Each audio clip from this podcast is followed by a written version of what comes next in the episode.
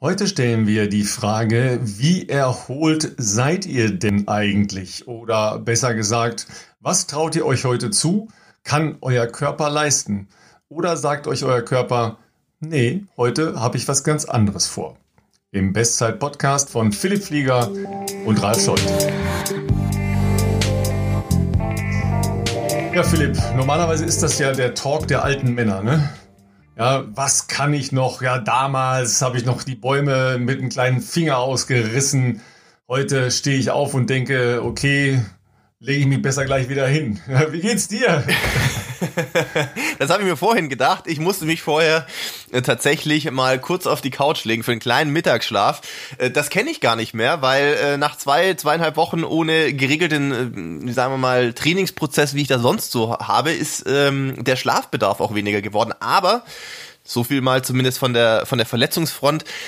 Wir haben wieder ein bisschen anfangen können mit Training, noch nicht mit Laufen, aber äh, zumindest im, im, im Kraftraum geben wir gerade relativ viel Gas, äh, weitestgehend ohne dabei natürlich die, die rechte Wade zu belasten, aber ich, ich kann mich gar nicht so gut bewegen, vor allem hier nach vorne beugen und sowas ist nicht so gut aktuell. Ich habe sehr viel Muskelkater an Stellen, wo ich immer dachte, okay, Bauch geht vielleicht noch, aber auch so kleine Muskeln hier unterm Arm und sowas, wo du echt gedacht hast, ähm, ist neu für mich. Und äh, ja, der, der, wie soll ich sagen, Schlafbedarf, der steigt auf jeden Fall wieder, das deute ich aber mal als, als gutes Zeichen und ähm, ja, ich will noch nicht zu viel vorgreifen, aber zumindest im Alltag bin ich äh, aktuell wieder schmerzfrei. Das heißt jetzt natürlich noch nicht, ich kann jetzt schlecht in meine Wade gucken, aber das heißt jetzt noch nicht, dass da wahrscheinlich alles Paletti ist. Das werden wir dann am Montag sehen, wenn ich mal wieder in München bin für ein MRT, aber ähm, schlecht ist es sicherlich auch nicht, wenn man, wenn man das nicht mehr merkt. Auf jeden Fall ist ja schon mal schön, dass man noch so eine Art Vernichtungsschmerz spürt. Dann weiß man, man ist noch lebendig.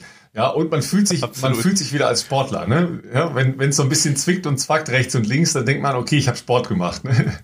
Ja, und schwitzen tut auch gut, muss ich auch sagen. Also jetzt da, äh, ich werde schon gut rangenommen auch äh, von dem besagten Kollegen, der nicht umsonst äh, den Spitznamen Mucki trägt, äh, der das äußere Erscheinungsbild ist auch so, sage ich jetzt mal, und der ist natürlich auch recht fit äh, darin, andere Leute zu triezen im Kraftraum. Und äh, ja, wir haben heute sehr viel mit äh, verschiedenen Medizinbällen gemacht, mit Kettlebells, mit ähm, was haben wir noch gemacht? Hier äh, Langhantel und so weiter. Also ähm, es war sehr abwechslungsreich und auf jeden Fall fordernd. Die Stufen dann in die nächste Etage, wo die äh, Physioräumlichkeiten sind, die sind nicht ganz so leicht gefallen danach. Das hat wohl recht kläglich ausgesehen, mich da nach oben zu bewegen. Ähm, aber nee, das, das stimmt schon. Es macht auf jeden Fall Spaß, sich wieder selber ein bisschen zu quälen und auch mal zu schwitzen und ein bisschen auszupowern, auch wenn es kein Laufen ist. Ähm, man ist ja dann nicht mehr so wählerisch. Man nimmt, was man kriegen kann. Und ja, weil es so gut läuft, äh, bin ich morgen früh früh habe ich direkt die nächste Session. Also ich bin mal gespannt, wie das Wochenende dann für mich aussieht. Durftest du denn auch wieder an die Handkurbel? Ja, das ist mein neues äh, Favorite-Gerät sozusagen. Also das habe ich, glaube ich, in den letzten 20 Jahren mh, mm, kaum mit Blicken gestreicht, wenn ich im Kraftraum war. Aber das ist mein neues Spielzeug. Ich habe heute einen neuen Rekord aufgestellt, Ralf. Soweit habe ich noch nicht gekurbelt in meiner Aufwärmphase in den letzten Tagen. Äh, da habe ich es mir heute schon gut gegeben. Auch weil ich bisschen zu spät war. Äh, denn wir hatten heute, wir haben uns heute schon mal gesehen. Wir haben heute Morgen schon einen kleinen äh, äh, Talk für Adidas gehabt online, ähm, äh, für die Adidas Running University. Da haben Ralf und ich uns heute zu früher Morgenstunde, zumindest für Ralf, äh, schon Vorsichtig. gesehen. Und, und deshalb war ich dann aber ein bisschen zu spät für mein, für mein Krafttraining, was allerdings ja nicht so schlimm war, weil äh, Jan, mein Physio, war dann auch bisschen hinten dran. Insofern habe ich die Stunde trotzdem dann durchziehen können. Ja, wer da nochmal reinschauen will, äh, ich glaube, das äh, packen wir in die Show Notes rein. Ne? Äh, Running, ich weiß nicht, Running ob das Academy, offen, ja, ich ist das öffentlich zugänglich oder brauchst du einen Händler, Händlerzugang? I don't know, aber wir schauen nach. Ne? Wenn es öffentlich ist, wir äh, dann mal schauen wir mal, ob wir euch das zur Verfügung stellen können. Ähm, ja. Aber ich habe jetzt erst gedacht, okay, du hast verstanden, dass man mittags müde ist, wenn man so total früh aufstehen muss, ja, weil ich war auch auf dem Sofa heute Mittag, ja, wenn es auch nur eine Viertelstunde war. Aber so Powernapping mache ich total gerne. Ähm, das hält ein. Bei mir war es eher Koma, glaube ich. also an der Stelle frage ich mich natürlich schon, es ist ja klar, was so Ausdauersportler ja gerne subtrahieren, ja, auch selbst wenn es auf dem Trainingsplan steht, ist Stabi und Krafttraining. Ne? Ab, gehöre ich auf jeden ja. Fall dazu eigentlich. So, gerade so zu Beginn, ne? wenn man nach einer Pause oder nach der Saisonpause wieder einsteigt, dann eigentlich stehen da ja so schwerpunktmäßig solche Sachen dann nochmal an, ne? dass man das verstärkt macht und so.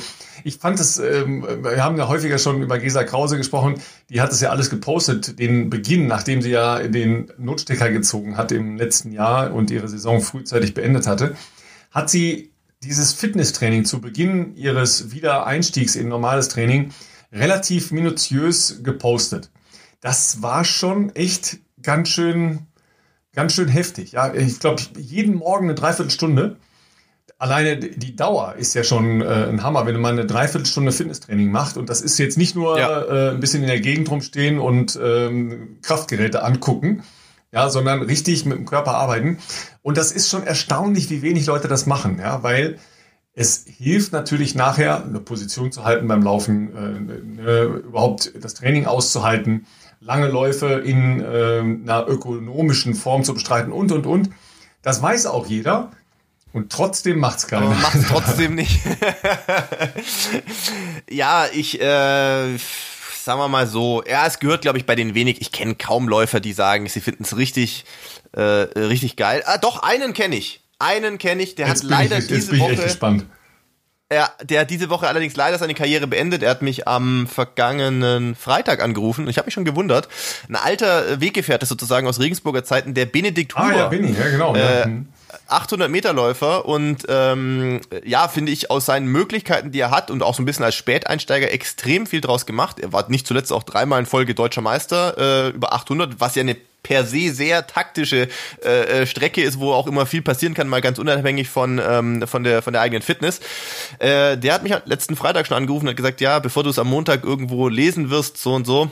Wir waren auch in der Vergangenheit des häufigeren, äh, als die beiden Enden des Laufspektrums auch zusammen im Trainingslager auf dem Zimmer, so die 800 Meter Läufer und Bene, wer Bene kennt, ist schon bayerisch kernig, muskulös und stier, kann man sagen. Und äh, ich jetzt dann vielleicht eher wie soll ich sagen, Lauch.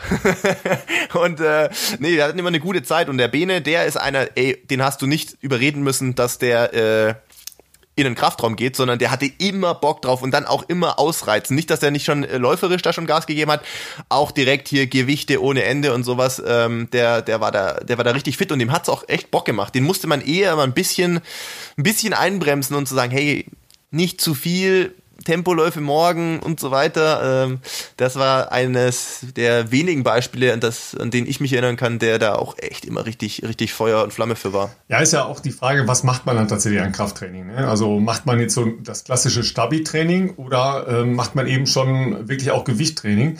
Tatsächlich sind ähm, die Triathleten in den letzten Jahren, also im Top-Bereich, durchaus dazu übergegangen, richtig Krafttraining zu machen. Ja, damit man eben, mhm. klar, da kommt ja die Ermüdung noch stärker, damit man eben überhaupt in der Lage ist, sechs Stunden Fahrrad zu fahren in der Aero-Position oder dann eben nach mhm.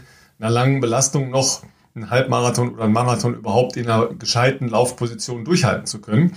Aber jetzt nochmal rückgekoppelt, eigentlich, wenn das da hilft, dann sollte das ja auch bei Normalläufern helfen, eine gute Position zu halten. Ne? Weil ich, ich weiß nicht, wie es bei dir ist, äh, kann ich mich jetzt gar nicht so dran erinnern. Du hast eigentlich, glaube ich, auch im ermüdeten Zustand noch eine ganz gute Position.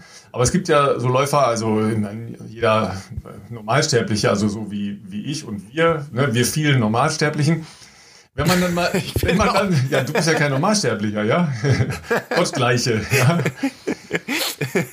Wenn man dann so also, Fotos sieht, wenn man schon so ein bisschen weiter in einen Lauf rein ist, dann sieht man ja. immer schön, wie die, die Hüfte wegsackt, ja, und äh, ja. das Kniegelenk gebeugt ist und die Hüfte gebeugt ist und die Schultern runterhängen und die Arme nicht mehr. So, das sind ja alles die Folgen, dass man es halt einfach nicht mehr halten kann, ja, weil die Ermüdung zu stark ist. Wenn man das alles verändert und auf gerade stellt und sich dann halt vernünftig trifft und so, da braucht man natürlich viel weniger Energie, logischerweise.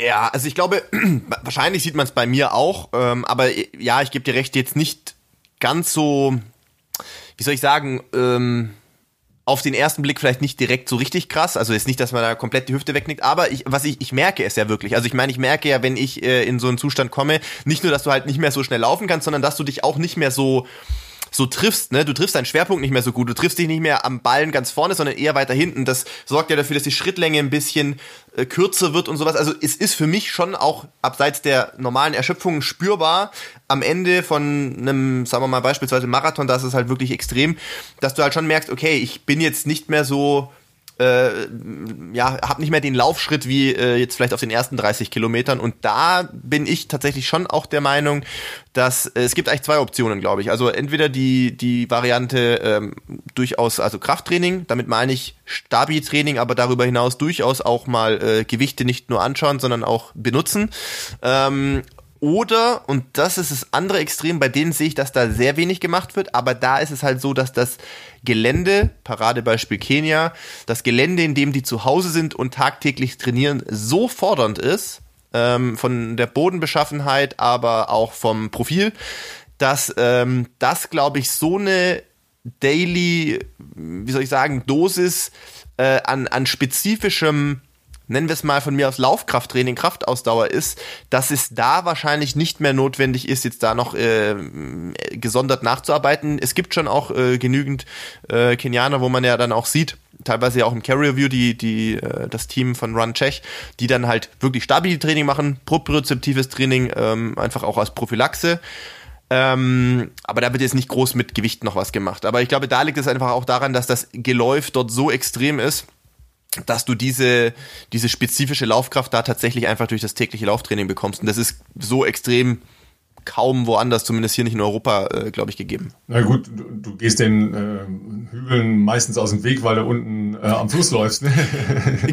genau, ich wollte gerade sagen, in Regensburg gibt es jetzt auch die nicht ganz so viele Optionen. Ja. Auf der anderen Seite gibt es ja eine Menge Trainer, die aus dem europäischen Umfeld kommen oder sogar äh, Europäer, die viele der kenianischen Laufgruppen betreuen oder zumindest als naja, ähm, Menschen, die eine Systematik da reingebracht haben. Ja, der, der irische äh, Pater Colm O'Connell ist ja der, der Gottvater praktisch der Laufgeschichte der Kenianer gewesen. Haben die nicht verstärkt hat auch solche Elemente da reingebracht? Ähm, also ich habe tatsächlich Brother O'Colm schon häufiger in Kenia getroffen, wenn er halt mal im, im Care Review auch war für irgendein Treffen auf einen Kaffee oder auch abends mal zum Essen. Ähm, tatsächlich gesehen, ähm, wie er trainiert mit seinen Athleten, habe ich nicht, weil äh, die, ah, es wäre mir der Name nicht, die berühmte High School, ähm, wo er ja auch äh, Lehrer ist und da auch dieses, wenn man so will, Team oder Jugendteam ja auch mit äh, entwickelt und aufgebaut hat, bin ich zwar schon öfters vorbeigejoggt, aber äh, war jetzt nie sozusagen äh, als Besucher da angemeldet und habe das tatsächlich so live nie gesehen. Kann ich mir aber tatsächlich gut vorstellen, dass da bei, bei äh, jungen Athletinnen und Athleten früh ähm, ganz bewusst auch drauf geschaut wird, dass man eine ordentliche, sagen wir mal, athletische Grundausbildung bekommt und auch koordinativ relativ viel macht.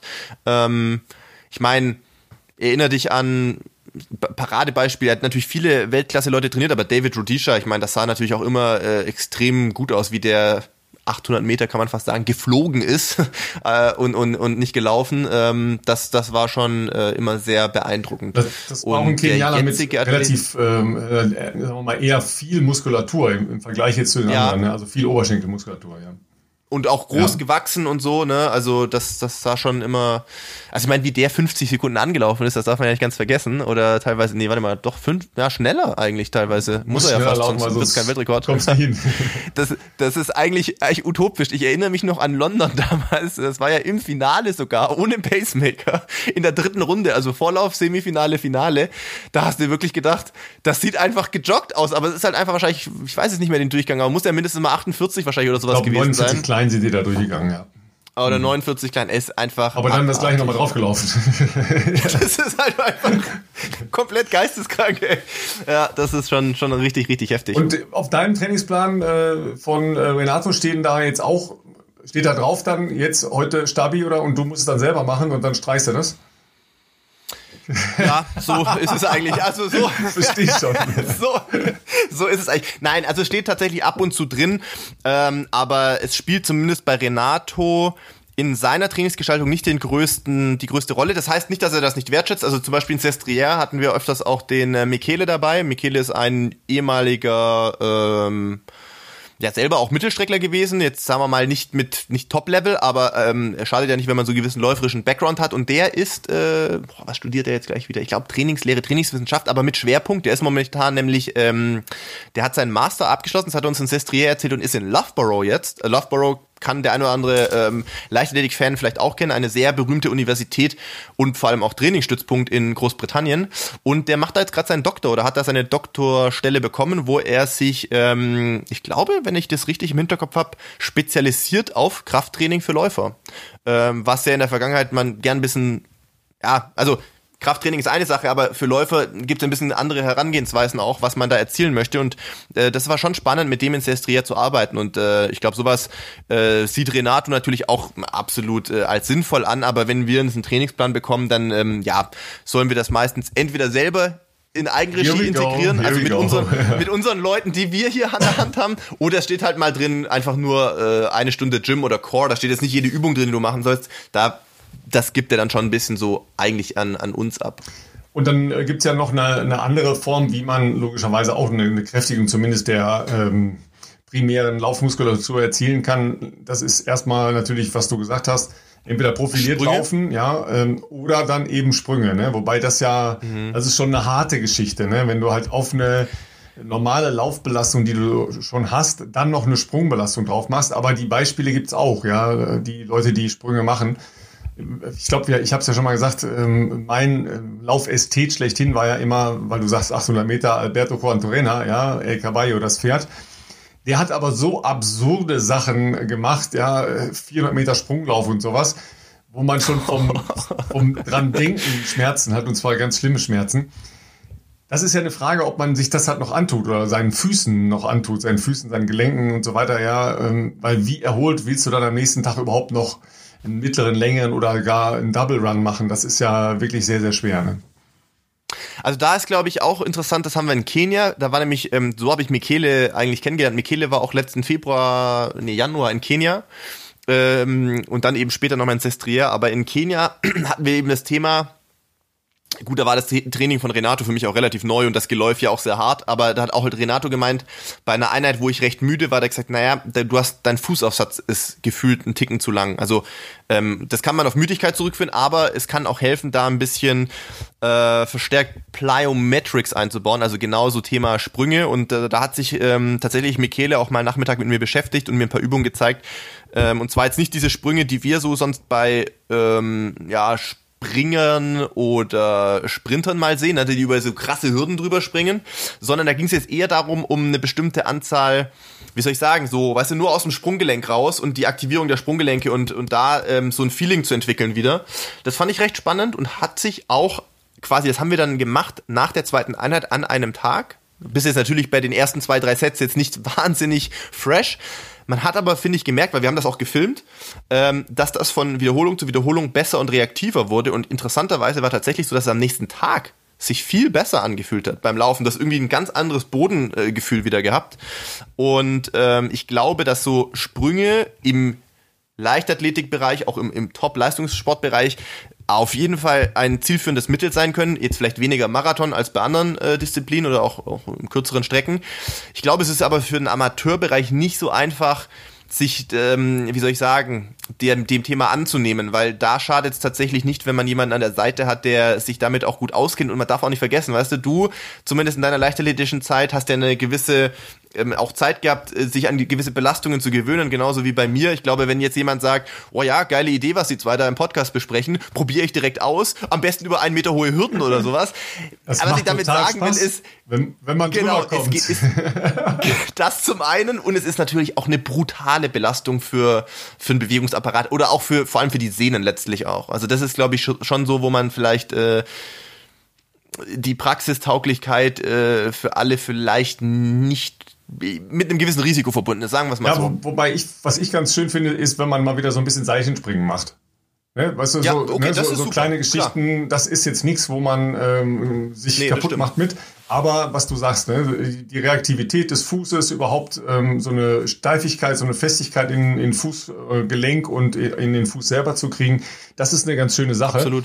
Man muss halt nur aufpassen, Richtig. dass man sich nicht dauernd äh, die Ohren einwickelt damit. Also das sage ich jetzt mit meinen äh, etwas größer geratenen Ohren da kannst du auch echt viel mit dem Seil machen. Also wenn du jetzt so, so ein klassisches, wie man das im Schulunterricht früher hatte, ihr werdet euch erinnern, einfach so ein Tau, das geht jetzt nicht so gut, sag ich mal. Man kann damit auch sicherlich das sowas machen, aber. aber. es gibt ja heute für relativ trotzdem. wenig Geld gibt's Ja, natürlich. Also gehen tut's natürlich. Aber es gibt auch für relativ wenig Geld, das habe ich mir auch mal angeschafft, so eins aus ähm, Kunststoff.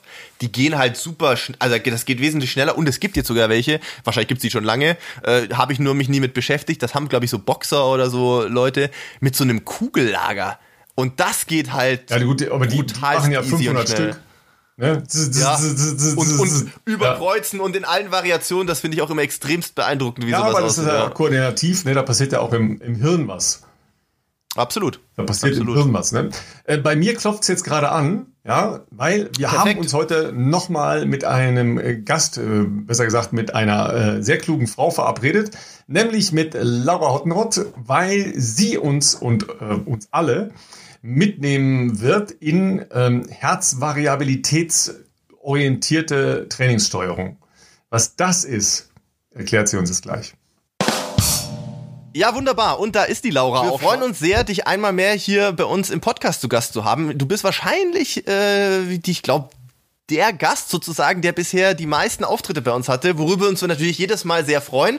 Und äh, ja, danke, dass du dir heute schon mal Zeit genommen hast. Wo haben wir dich äh, quasi jetzt gerade hier abgeholt? Bist du, äh, hast das Training für heute schon hinter dir?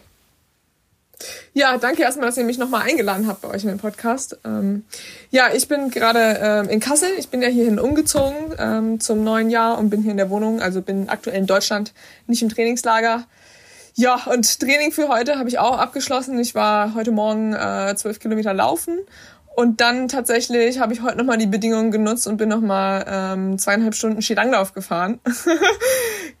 Kassel ist jetzt nicht unbedingt bekannt als Skilanglaufgebiet, aber aktuell ist ja wirklich die Schneebedingungen in Deutschland Wahnsinn. Ähm, dass selbst bei uns hier ähm, überall, also im Wald Schnee liegt und die Strecken, die ich halt normalerweise laufe, kann ich jetzt halt sogar mit Skiern fahren. Das ist jetzt keine Läufe, die sie da gespurt haben. Das vermissen wir hier in Kassel leider auch. Aber äh, das geht eigentlich ganz gut, um auf den Wegen zu skaten. Ähm, und das ist echt ganz cool. Also ja, da muss man nicht unbedingt dann bis nach Willingen oder Winterberg fahren oder so. Da soll man ja auch nicht unbedingt hinfahren. Aber dann kann man halt dies Jahr auch vor Ort die Bedingungen nutzen. Ja, die anderen Jahre hätten mich die Leute vielleicht ein bisschen für verrückt erklärt, wenn ich plötzlich auf den Wegen anfange und skate da. Aber tatsächlich muss ich sagen, dieses Jahr sind da so viele unterwegs. Also auf den Waldwegen mit Skiern, das ist Wahnsinn. Ähm, Habe ich so auch noch nie gesehen und ich bin mir ziemlich sicher, dass das auch durch die aktuelle ähm, Situation bedingt ist. Also in diesem Wochenende würde ich sowieso nicht nach Willingen fahren, weil da ist Skispringen. Normalerweise ist das ja dann da höllenvoll. Diesmal natürlich ohne Zuschauer. Ob es äh, wirklich stattfindet, muss man natürlich mal gucken, wie es jetzt weitergeht mit Wind und Schnee und Regen und so weiter. Aber äh, ich war ja schon total begeistert von den Postings, die du gemacht hast vom Skilanglaufen. Weil das sieht einfach so grandioso aus, ja. Wer sich in Kassel und Umgebung ein bisschen auskennt und, äh, und ich tue das, da, da gibt's natürlich schon äh, erstmal sehr, sehr schönen Wald, ja, Habichtswald da rundrum und äh, eigentlich auch sehr, sehr schöne, eigentlich also geschwungene Hügel, ne? Äh, du, du merkst schon, äh, Philipp, ja, wir als Flachland-Tiroler schwelgen schon, wenn es so, so, so leichte Hügelchen gibt. Ne? Dafür bist du ja auch ein begnadeter Skiläufer. Ne? Abs absolut. Also wenn es eins gibt, was, wo meine Talente ganz breit gesät sind, dann auf jeden Fall in, der, in, dem, in dem Spektrum Wintersport. ähm, nee, da ist nicht so viel Talent bei mir bisher äh, hängen geblieben. Da ist meine Frau sehr viel versierter, was das anbelangt. Ähm, die tatsächlich auch, zumindest die letzten zwei, drei Wochen, sehr viel äh, auf Langlaufschieren hier in der Gegend und auch im Bayerischen Wald unterwegs war. Ich glaube, ich sollte mir das auch mal irgendwie versuchen, sofern das noch möglich ist, anzueignen. Das, ähm, das wäre nicht schlecht. Bisher haben wir, habe ich es mir noch nicht getraut und sie sich auch nicht nicht, weil, weil sie immer gesagt hat, das, das kann sie nicht mit anschauen. Da, am Ende reißt sie mir da irgendwas ab, so wie ich mich da wahrscheinlich anstellen werde. Und sie will nicht schuld sein. Aber ähm, ja, das ist ja, glaube ich, ganz spannend, dass wir und da werden sich bestimmt die, der ein oder andere Zuhörer, Zuhörerin ja dran erinnern. Ähm, du warst bei uns schon häufiger zu Gast und meistens ging es ja auch genau darum, dass bei dir äh, dein Trainingsansatz ja sehr viel ähm, vielfältiger ist als nur Laufen und du damit ja auch wirklich sehr ähm, ja gute Ergebnisse und Erfolge auch fährst. Letztlich, ähm, ich weiß noch, im Sommer haben wir viel über Davos gesprochen, was dann ähm, als äh, Mitteldistanz äh, zwar leider nicht stattfinden konnte, aber das Training hat sich ja bei dir äh, trotzdem, wie man ja gesehen hat, sehr, sehr gut ähm, ausgewirkt, auch auf die neue Halbmarathon-Bestzeit. Ähm, und jetzt äh, ist aktuell viel ähm, Langlaufen bei dir angesagt. Was würdest du sagen in deinem, kann man das so einigermaßen einschätzen, Trainingspensum pro Woche?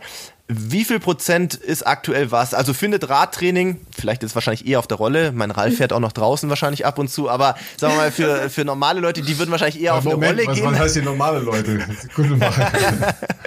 ähm, äh, wie sieht so die Verteilung aktuell etwa aus? Also zwischen Laufen, dann Skilanglaufen, vielleicht noch Rad oder was auch immer sonst noch äh, da drin äh, ansteht? Genau, also der Schwerpunkt liegt schon ähm, auf dem Laufen auf jeden Fall. Also ähm, ich würde sagen circa ja zwölf Stunden laufend vielleicht ungefähr und dann ähm, also so dass ich ungefähr auf 140 Kilometer komme ähm, und das ist eigentlich mhm. auch so dann die Basis und dann on top das Skilanglauffahren. Wenn jetzt Sommer wäre, würde ich dann ins Wasser gehen und würde halt mehr Rad fahren. Ähm, aktuell macht Skilanglauf halt einfach Bock bei den Schneebedingungen und dementsprechend ja. sitze ich auch relativ wenig auf der Rolle aktuell, weil ähm, ich würde mich dann als die normalen Leute bezeichnen, die du gerade angesprochen hast, die bei den Bedingungen nicht draußen fahren. Ähm, ja, weil draußen fahren äh, mit dem Mountainbike okay, aber auf dem Rennrad, äh, wenn es bergauf geht, ist gut, aber wenn es bergab geht, ist es nicht so meins. Ja, wahrscheinlich ziemlich kalt dann auch natürlich, ja. ja. Aber da sind wir ja schon äh, bei dem Thema, wo wir gesagt haben, Mensch, da müssen wir eine Fachfrau äh, zuziehen, wo wir äh, weniger versiert sind, deutlich weniger versiert sind. Ja, ja. Wie sortierst du denn dein Training, was du zum Beispiel jetzt äh, mit den Skilanglaufskiern machst, in deinen Belastungsprozess rein? Weil du hast ja eine gute Vorstellung, was du beim Laufen machst und was das halt bewirken soll. Das wirst du beim Schwimmen und beim Radfahren ja logischerweise auch haben. Aber was machst du jetzt beim äh, Skilanglaufen? Weil äh, hast du da irgendeine zeitliche Angabe oder verlässt du dich dann eben auf äh, deine Pulsmesser oder äh, was machst du? Also ich nutze es zum größten Teil zum Grundlagentraining. Also ich fahre meistens so im, ja, im GA1 Pulsbereich Skilanglauf, äh, male auch GA1 bis 2 ähm, und nutze das eher so für die langen, lockeren Einheiten des Skilanglauf. Also weniger, dass ich jetzt Intervalle fahre auf den Skiern ähm, und fahre meistens also schon zwischen zwei und vier Stunden. Also ist auf jeden Fall die langen Einheiten. Wenn ich mal kürzer fahre, dann ist es auch oft, dass ich das koppel. Also dass ich dann zum Beispiel ähm, erst laufe eine Stunde und fahre dann nochmal zwei Stunden Skilanglauf drauf oder mache das umgekehrt. Äh, Versuche da so eine Kombination hinzukriegen. Also nutze das Skilanglauftraining eher so ja für das Grundlagen-Ausdauertraining, genau. Und auch ähm, fürs Fettstoffwechseltraining. Aber es ist ja von der muskulären Belastung schon was anderes. Ne? Also ja deutlich stärker ähm, Abduktoren, Adduktoren, ähm, weniger Abdruck in die Laufrichtung, nämlich nach hinten, Richtig. sondern natürlich seitlich. Ja, Merkst du eine andere Belastung da? Ja, auf jeden Fall. Gut, dass du das ansprichst, weil ich fahre halt auch viel Skating, weil es mir auch einfach viel mehr Spaß macht mhm. als klassisch und ich auch mit den Herzfrequenzbereichen beim Skating deutlich höher komme, obwohl die Skatingbewegung ja noch weiter von der Laufbewegung eigentlich entfernt ist. Ähm, ja, die Muskulatur, also besonders die ähm, äußere Muskulatur und auch die Gesäßmuskulatur wird sehr angesteuert. Das finde ich ist eigentlich ganz hilfreich zum Laufen, ist aber auf jeden Fall ein anderes Training. Also ich würde es jetzt auch nur in der allgemeinen Vorbereitungsphase machen, in der speziellen dann natürlich nicht mehr. Was ganz gut ist, ähm, die Arme werden natürlich ganz gut trainiert, was vielleicht an dem Schwimmen, ähm, was ja gerade nicht möglich ist, dann zugute kommt. Ähm, also beim Skilanglauf trainiert man immer den Trizeps. Äh, der ist vielleicht auch fürs Kraulen ganz hilfreich, weil sonst wäre der jetzt durch die lange Wasserabstinenz ähm, ziemlich unterfordert. Aber es ist natürlich schon auch so äh, eine Ganzkörperbewegung einfach, ja, ne? dass du äh, genau. äh, viele unterschiedliche Teile da ansprichst, plus ein Grundlagentraining machst. Ja, das äh, ist ja schon plus Endorphinausschüttung, nehme ich an. Richtig. Und es ist verrückt. Also wer mal eine, ähm, einen Herzfrequenzgurt anhatte beim Skilanglauf, man hat das Gefühl, es ist gar nicht so anstrengend, aber der Puls ist doch relativ schnell, relativ hoch, weil du, weil genau wie du sagst, so der ganze Körper eigentlich in Bewegung ist. Also ähm, ja, man halt auch mit den Armen drückt, dann aus den Beinen raus, man kann gar nicht so ganz locker fahren, ähm, wie es jetzt schon auf dem Rad ist. Da kann man ja auch ganz locker an niedrigen Herzfrequenzbereichen fahren, aber beim Skilanglauf geht der Puls auch relativ schnell hoch, weil einfach der ganze Körper so am Arbeiten ist. Ja, das mache ich übrigens wahnsinnig gerne im ganz niedrigen Bereich Radfahren, ja, also mit 110er Puls, ja, äh, äh, ehrlich jetzt, ja, da fahre ich, fahr ich okay. relativ viel. Also äh, lange, langsame Einheiten finden schon in so einem Bereich zwischen 110 und 120 Puls statt. Das ist für mich sehr niedrig. Ähm, mhm. Aber das ist ein Bereich, den man, also finde ich, ewig machen kann und der einem da trotzdem äh, einen Fettstoffwechsel und äh, eine Kapillarisierung bringt, ja, die äh, einem dann später hilft, wenn man äh, Gas geben will, logischerweise. Ja. Richtig, ja, da bin ich auch bei dir. Und ähm, dann kommen wir zu dem Thema, wo du äh, nicht nur Expertin, sondern äh, absolute Fachfrau bist. Ich, ich weiß gar nicht, hast du das als äh, deinen Schwerpunkt gehabt in, äh, in deinem Studium? Ähm, also die Auseinandersetzung mit der äh, Herzschlagvariabilität. Ja, ich will das gar nicht in Englisch aussprechen, weil da breche ich mir mal die Zunge. Äh, wie gehst du damit um? Wie kommst du da überhaupt an die Werte und was äh, sagt es dir aus, was du tun oder lassen sollst? Genau, die Herzratenvariabilität, also abgekürzt der HRV. Ja, damit beschäftige ich mich eigentlich schon ähm, einerseits klar ähm, durch das sportwissenschaftliche Studium und jetzt auch in meiner Promotion mit verschiedenen Papern, aber so dazu gekommen bin ich durch meinen Vater, der ähm, schon seit Jahren ähm, im Bereich der Herzratenvariabilität forscht und dann haben wir mal angefangen ähm, und haben ähm, immer morgendlich den sogenannten Orthostatiktest gemacht, also eine morgendliche Messung, äh, wo man drei Minuten oder zwei Minuten liegt und zwei Minuten steht. Und das mache ich jetzt schon seit 2015 jeden Morgen. Ähm, also besonders in wichtigen Trainingsphasen, wenn jetzt ähm, nichts Wichtiges ansteht, dann nicht unbedingt, aber sonst versuche ich das jeden Morgen zu machen und habe da mittlerweile so viele Daten gesammelt, dass ich meine Werte ähm, so gut kenne, dass ich die geringsten Veränderungen da drin schon feststellen kann. Also ich kann sehen, ähm, bin ich jetzt ähm, zum Beispiel von einem intensiven Training noch kaputt, also brauche ich noch mehr aerobes Training, um mich mal mehr zu erholen, oder brauche ich einen Erholungstag oder wenn ich, ähm, wenn ein Infekt ankommt, ist es sehr spannend, dann kann ich eigentlich schon den Tag vorher in den Werten sehen, dass die Werte sich schon verschlechtern, obwohl ich mich vielleicht noch gar nicht schlecht fühle und das schlechte Gefühl kommt erst einen Tag später. Ähm, hm. Und sehe halt schon die geringsten Abweichungen, weil ich halt so viele Werte von mir selber gesammelt habe und habe dazu auch verschiedene ähm, Forschungsarbeiten mit anderen Sportlern gemacht. Und ähm, ja, jetzt auch aktuell in, halt in der Pandemie ist es halt ein spannendes Thema, wo auch immer wieder Rückfragen zu kommen. Ich war ja auch ähm, bei Triathlon Cologne Crew in Köln, die hat mich eingeladen und dort hatten wir auch ein YouTube-Video dazu gemacht, wo wir mal versucht hatten, so ein bisschen zu erklären, wie man damit das Training steuern kann mit der Herzratenvariabilität. Und es gibt ja immer mehr Devices auch, ähm, die ja das messen können. Also ähm, jeder, der irgendwie eine Smartwatch hat oder der eine bestimmte App hat, da zeigt es immer an, okay, du kannst deine HRV messen. Und ich habe halt versucht, ähm, mich so damit zu beschäftigen, was hilft mir das eigentlich für die Trainingssteuerung und was kann ich aus den Daten lesen. Und ja, es ist halt, ähm, also man kann nicht einfach jedes Gerät nehmen und dann sagen, okay, ich mache hier ein paar Messungen und dann ähm, kann ich da Ableitungen daraus treffen, sondern jeder Mensch ist halt sehr individuell und sehr verschieden und jeder hat sozusagen seinen eigenen Fingerabdruck, so kann man es halt auch beschreiben. Also man hat seine eigenen Werte und die verändern sich halt durch äußerliche Einflüsse wie Schlafmangel, Stress, ähm, Alkoholkonsum am Abend davor, ähm, aber auch intensives Training oder Umfangstraining. Also wenn wie, zum Beispiel wie du jetzt sagst, ähm, du eine lange Radfahrt machst äh, mit Puls 100, 110 über vier Stunden, dann sieht man einfach, dass sich das zum Beispiel positiv am nächsten Tag auf deine Herzratenvariabilität auswirken kann. Machst du aber ein intensives HIT-Programm zum Beispiel oder fährst Intervalle auf der Rolle, ist am nächsten Tag deine Herzratenvariabilität eher eingeschränkt.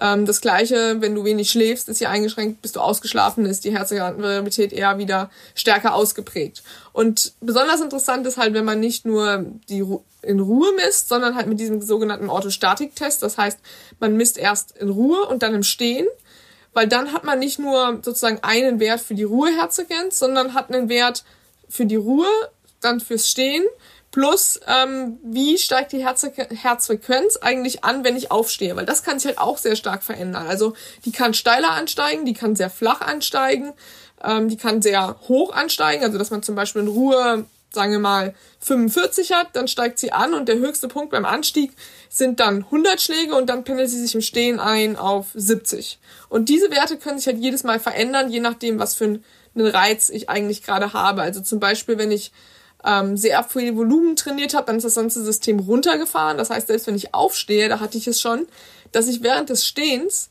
eine Herzfrequenz hatte, ähm, die nur einen Schlag höher war als meine Liegendherzfrequenz. Eigentlich total verrückt. Da hatte ich, glaube ich, 42 Krass. im Liegen und 43 im Stehen und auch die Herzratenvariabilität hat das halt gezeigt, dass die halt sehr hoch war ähm, im Liegen wie im Stehen. Und wenn ich jetzt nur die Liegendherzfrequenz gemessen hätte, würde ich jetzt mal sagen, super, eine hohe HRV, also im Liegen und eine niedrige Ruheherzfrequenz. Ich bin topfit, aber durch die Stehendmessung kann ich halt sehen, okay, mein System ist im Stehen, aber irgendwie runtergefahren. Und das zeigt mir halt, okay, ähm, ich bin halt eigentlich total müde und muss mich erstmal davon erholen. Also diese Kombination mit der liegend und stehend Herzfrequenz, ähm, da kann man halt wirklich viel rauslesen und es gibt halt auch verschiedene Systeme, die das halt anbieten, ähm, dass einem da eine direkte Auswertung angezeigt wird. Und ja, also auch jetzt kommen immer wieder Rückfragen in der ähm, Pandemie, wie ähm, steige ich eigentlich das Training wieder ein nach einem Infekt oder nach einer Erkrankung oder wer hilft mir, mein Training zu steuern und da denke ich, kann halt ähm, die HRV auch hilfreich sein. Also wenn man im Stehen einschlafen kann, ähm, habe ich verstanden, dann ist das nicht gut. Ja, genau. Du bist ja wahrscheinlich, ähm, also bin mir nicht sicher, es ist ein neues Jahr, da weiß man das immer nicht bei den Athleten, aber zumindest warst du in der Vergangenheit ja auch äh, schon sehr lange, glaube ich, Polarathletin. Bist du immer noch? Genau, wir sind ja beide bei Polar. Du ja auch. Genau, wir sind beide bei Polar. Ich wollte jetzt hier nicht irgendwie, nicht, dass du jetzt irgendwann einen neuen Deal hast und so. Aber ähm, ja, Fakt ist, das heißt, du nutzt wahrscheinlich auch die Vantage V2 aktuell, nehme ich mal an. Genau. Da kann man das ja alles machen.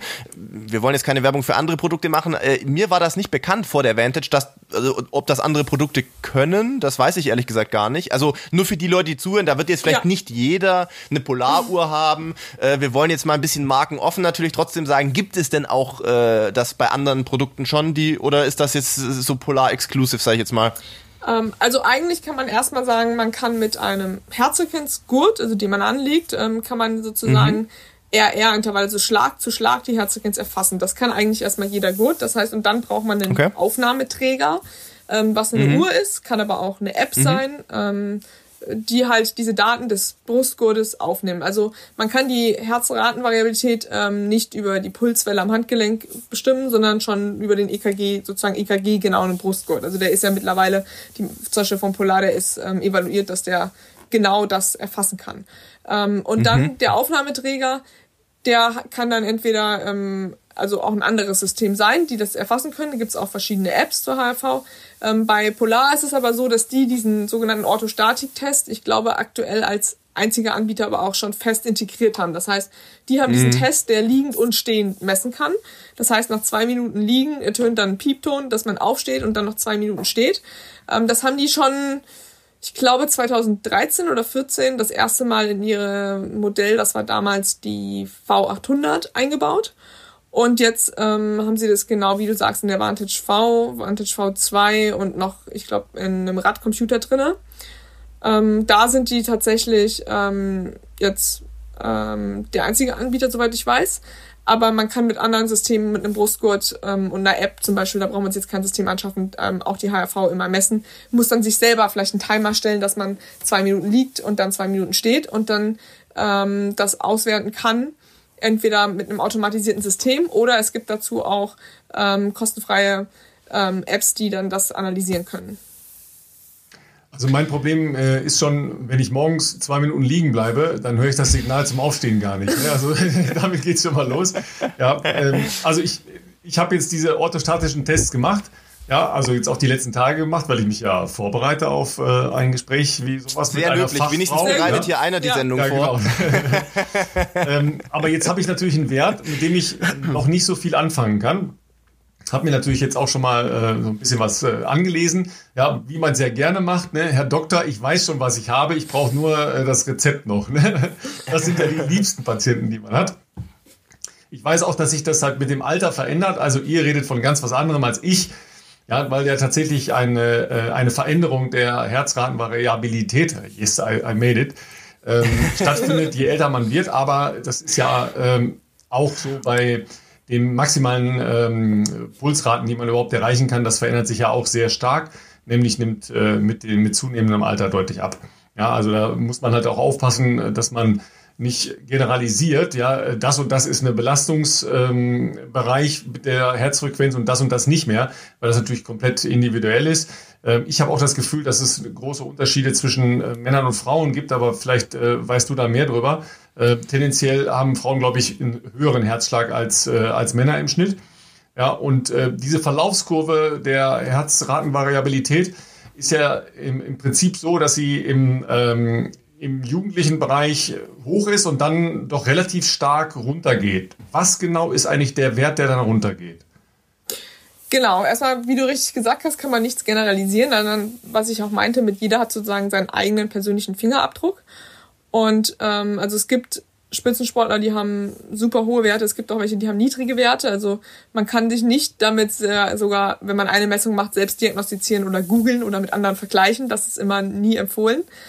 Und ähm, um es nochmal jetzt kurz zu erklären, was ist eigentlich jetzt der Unterschied? Man redet jetzt von Herzfrequenz, man redet jetzt von Herzratenvariabilität. Was ist das eigentlich nochmal genau? Also die Herzratenvariabilität ist ja ähm, der Abstand zwischen jedem Herzschlag, weil der ist halt nicht immer gleich. Also wenn man sich vorstellt, sagen wir mal, ich habe eine Herzfrequenz, also einen Puls von 60 Schlägen pro Minute.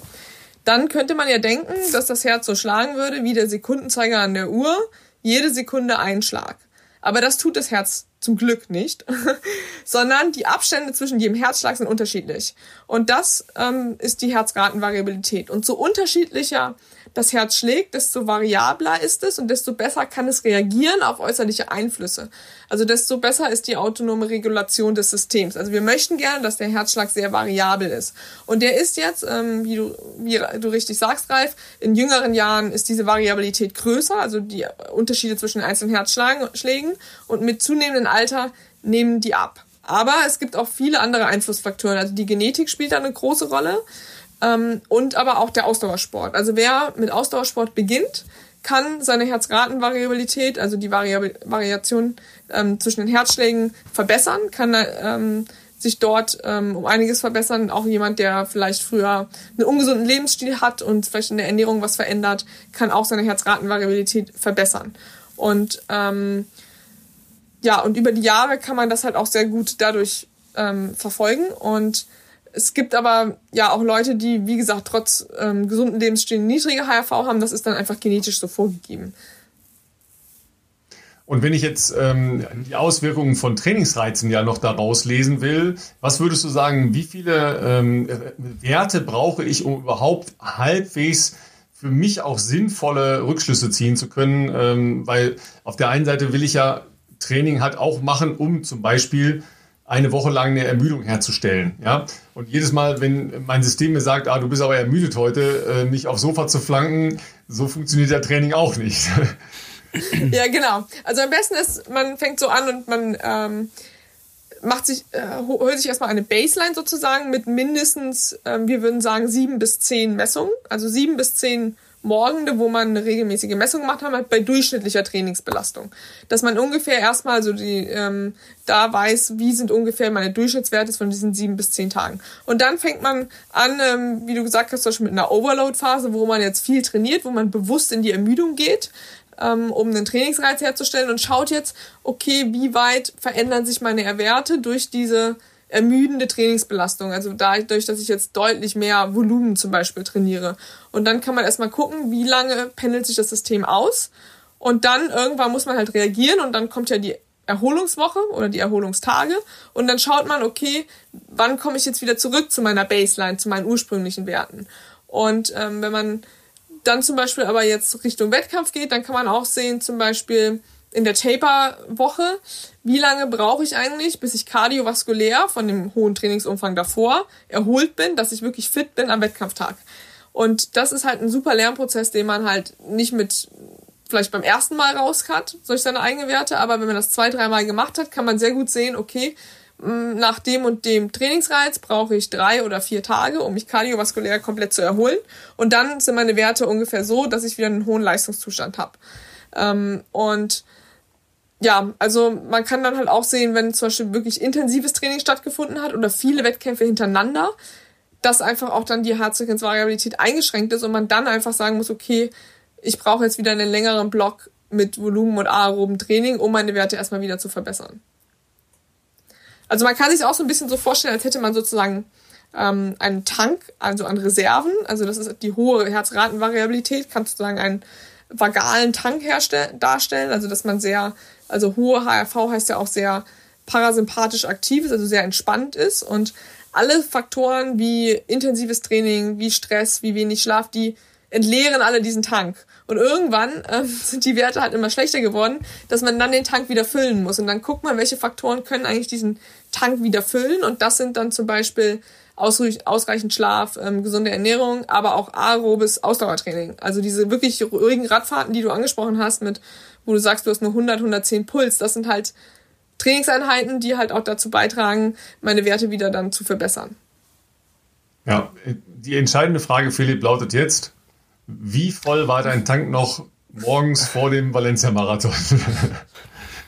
nicht, nicht, nicht ganz so hoch wahrscheinlich, wie er hätte sein sollen. Ja, das Dazu haben sich die letzten, die also letzten drei Tage vorher nicht unbedingt beigetragen, fürchte ich. ähm, was ich jetzt noch ganz spannend finde, ist, ähm, und das ist ja wahrscheinlich bei einigen von unseren Zuhörern äh, genauso, dass äh, zumindest einige ja vermutlich auch irgendeinen Trainingsplan haben, nachdem sie trainieren. Und üblicherweise ist es ja so, man möchte ja typisch deutsch immer seinen Trainingsplan erfüllen. Was ich natürlich hier raushöre ist, wenn man das konsequent macht, was du ja tust, ähm, das heißt, du hast vermutlich auch zumindest eine Art Trainingsrahmenplan, wo man natürlich auch irgendwie dann die äh, Einheiten einplant, die Akzente setzen sollen. Das heißt aber, das ist variabel für euch, nehme ich mal an, weil, wie du ja schon sagst, wenn du mal den Test morgens machst ähm, und feststellst, hm, ist heute nicht so ideal, das heißt, du würdest dann auch ganz konsequent sagen, ich schiebe deine Einheit mal, es ist jetzt egal, ob das am Mittwoch ist oder dann am beispielsweise am Donnerstag.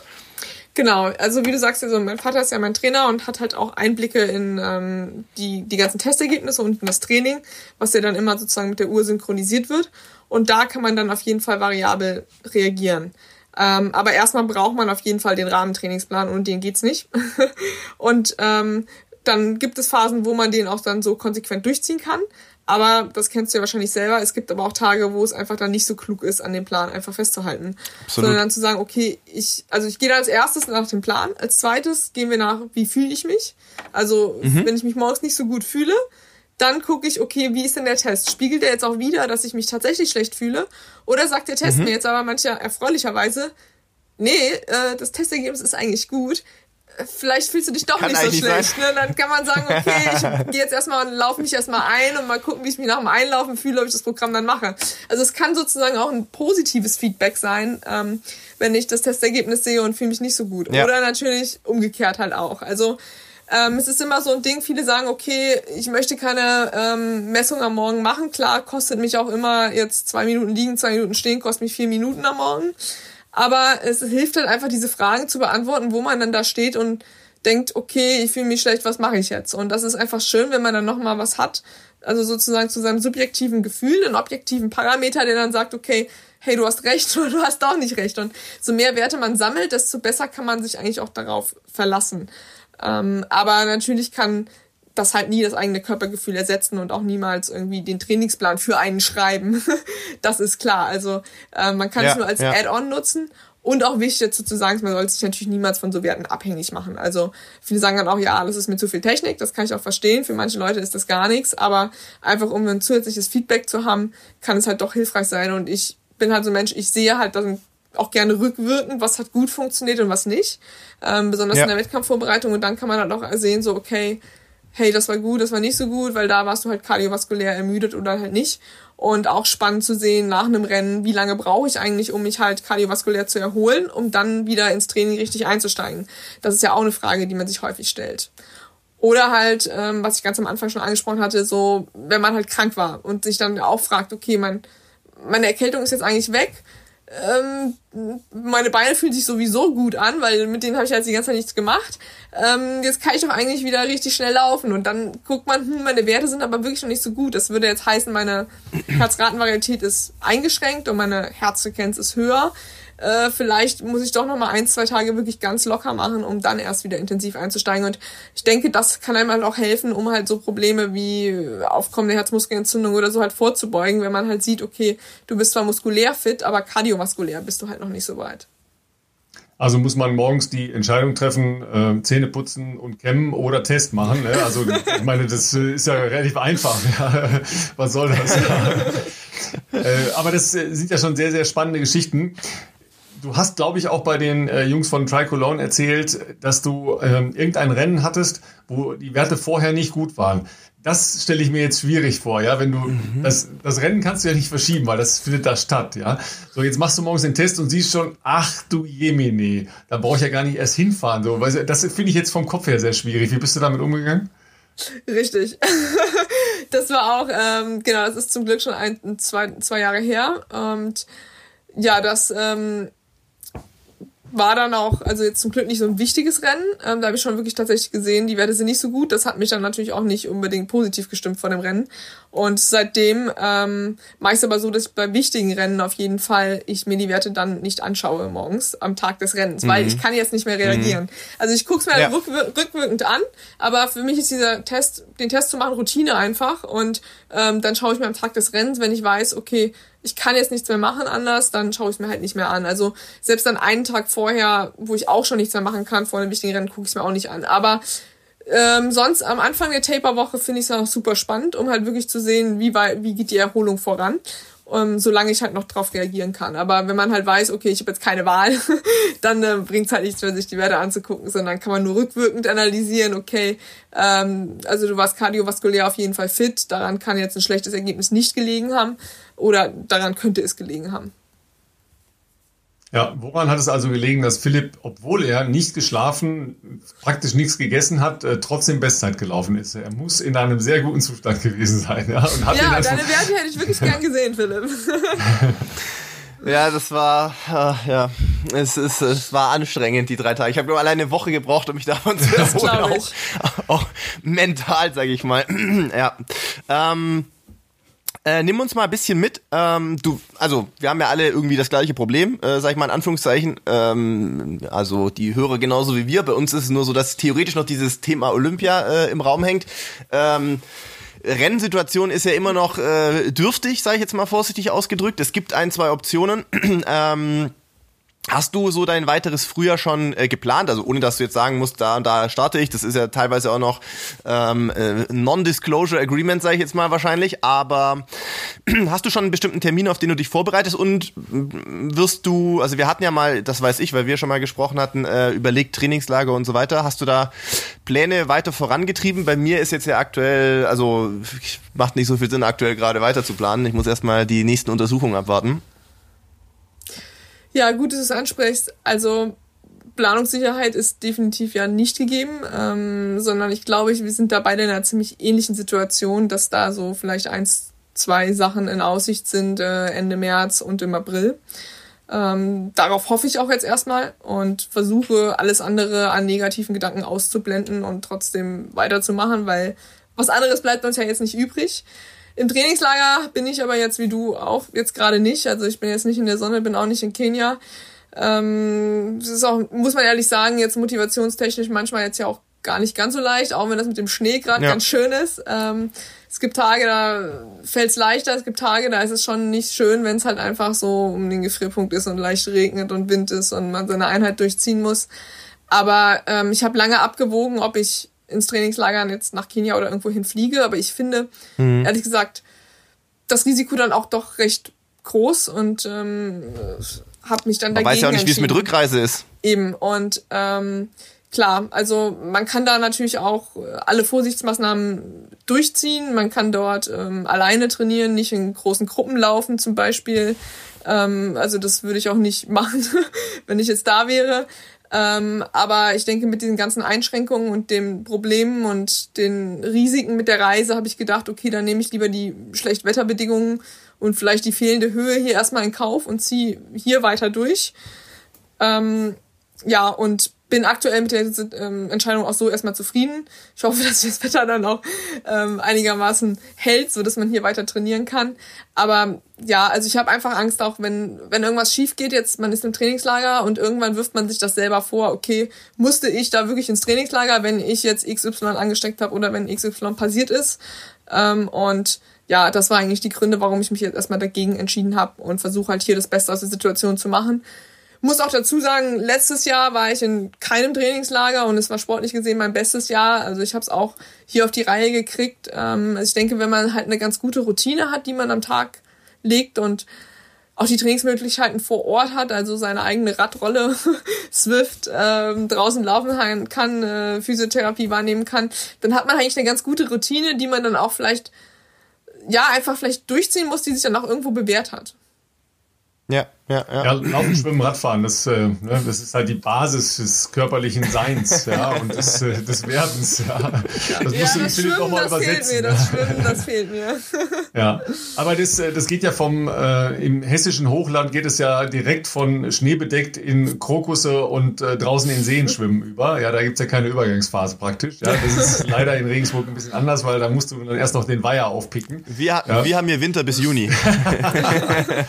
ja, also ich meine, wenn man das ja sich nochmal anschaut, äh, Laura, du hattest ja eine äh, begnadete Form äh, rund um die WM. Ja, so ohne weiteres gewinnt man auch nicht eine Medaille bei einer Halbmarathon-WM.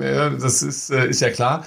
Und dann hast du leider keine Option gehabt, das zu zeigen in Valencia, weil einfach da die Startliste zu war. Ähm, wie, wie bist du darüber gekommen, dass du im Prinzip ja hättest nur noch loslaufen brauchen und deine, deine Form weiter zu konservieren? Um äh, sicher ein sehr gutes Ergebnis zu erzielen. Ja, also jetzt, wo du es ansprichst, ähm, so ganz drüber hinweg bin ich, glaube ich, ehrlich gesagt nicht. Ja, wir, wir, ähm, wir können ja, gleich auch also was ich traue dem Fall immer noch ein bisschen hinterher, weil es, wie du sagst, also man hatte da die Form, ich hatte das ganze Sommertraining auch hinter mir, wo ich halt auch ich meine im Sommer, das weiß jeder, und im Herbst fällt es einem einfach leichter, auch das Grundlagentraining aufzubauen. Ähm, durch das ganze Triathlon-Training im Sommer, dann bei der WM war ich fit und auch in Valencia, da wäre ich fit gewesen. Jetzt den Winter hindurch, also hat mein Vater halt auch noch gesagt, okay, wir müssen jetzt erstmal runterfahren, weil es bringt jetzt nichts, man kann die Form halt nicht konservieren und das dann zu akzeptieren, ist halt einfach nicht leicht. Und ähm, ja, da, da hat mir dann eigentlich auch das Skilanglauf so neue Perspektive eröffnet, ähm, jetzt wieder ins Grundlagentraining einzusteigen und da auch Spaß dran zu haben, weil einfach immer nur weiter laufen und draußen Radfahren ging nicht und Schwimmen auch nicht, dann ist es halt sehr, sehr schwer, überhaupt sich irgendwie dazu motivieren und nur auf der Rolle wäre auch keine Option gewesen. Und ähm, ja, jetzt aktuell läuft das Training gut und ich denke, die Grundlage ist jetzt auch wieder ganz gut hergestellt. Und ja, jetzt versuche ich optimistisch ins Frühjahr zu gucken und dann vielleicht doch Valencia ähm, und die verpasste Chance irgendwie abzuhaken. Ja, ja, ist, äh, auf der anderen Seite weißt du ja, äh, dass ähm, bestimmte Teile des Trainings sehr, sehr gut funktioniert haben und äh, dass das Ganze äh, sich dann halt am Ende ja doch in eine exquisite Laufform transferieren lässt. Ja, das wusstest du ja so auch nicht äh, mit diesem ja doch relativ krassen Schwerpunkt auf Triathlon orientiertes Training ja, dass man da dann am Ende steht und äh, ja nicht nur weiß, dass die Herzratenvariabilität irgendwie toll ist, sondern dass du eine, äh, eine fantastische Bestzeit gelaufen bist, ja, und danach ja äh, eigentlich direkt weiterlaufen wolltest. Das stimmt. Also ähm, so wie das letzte Jahr verlaufen ist, ist es auch kein Jahr zuvor verlaufen. Also ich glaube, ich bin noch nie so viel Rad gefahren, so viel geschwommen und ja, also es war auf jeden Fall eine Chance, das letztes Jahr so auszuprobieren und ich denke, es hilft mir halt auch für die Zukunft, das weiter so umsetzen zu können. Jetzt mit dem Wintertraining ist halt nochmal ein komplett neues Experiment, weil ich glaube, so viel Skilanglauf wie in diesem Winter bin ich bisher auch noch nie gefahren. Und dann mal schauen, wie sich das auswirkt.